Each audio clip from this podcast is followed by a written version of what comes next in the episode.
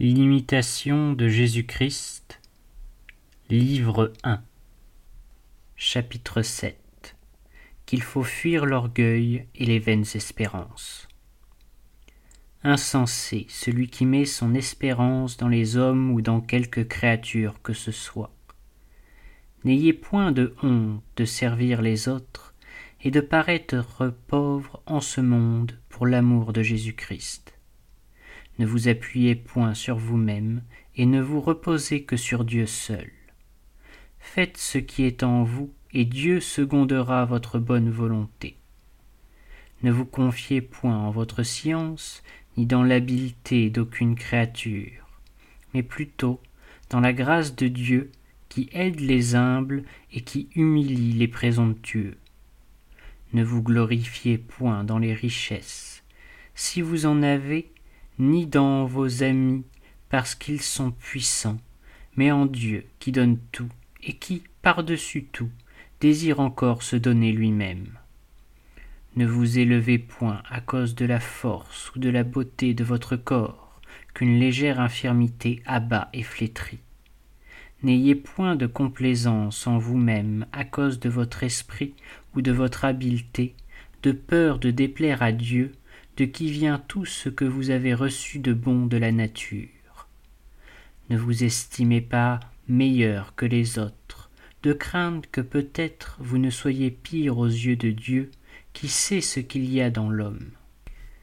Ne vous enorgueillissez pas de vos bonnes œuvres, car les jugements de Dieu sont autres que ceux des hommes, et ce qui plaît aux hommes souvent lui déplaît.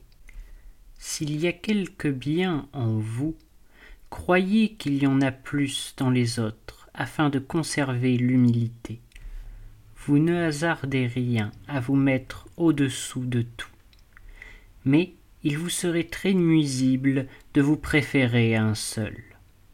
L'homme humble jouit d'une paix inaltérable. La colère et l'envie troublent le cœur du superbe. Réflexion.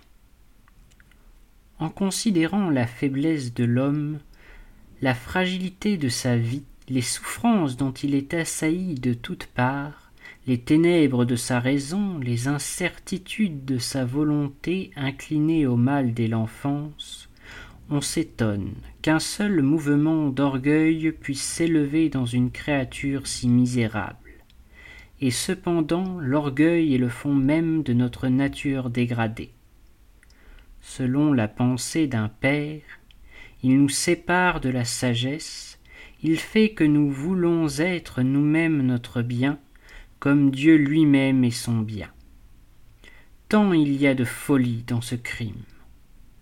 C'est alors que l'homme se recherche et s'admire dans tout ce qui le distingue des autres et l'agrandit à ses propres yeux dans les avantages du corps, de l'esprit, de la naissance, de la fortune, de la grâce même, abusant ainsi à la fois des dons du Créateur et du Rédempteur.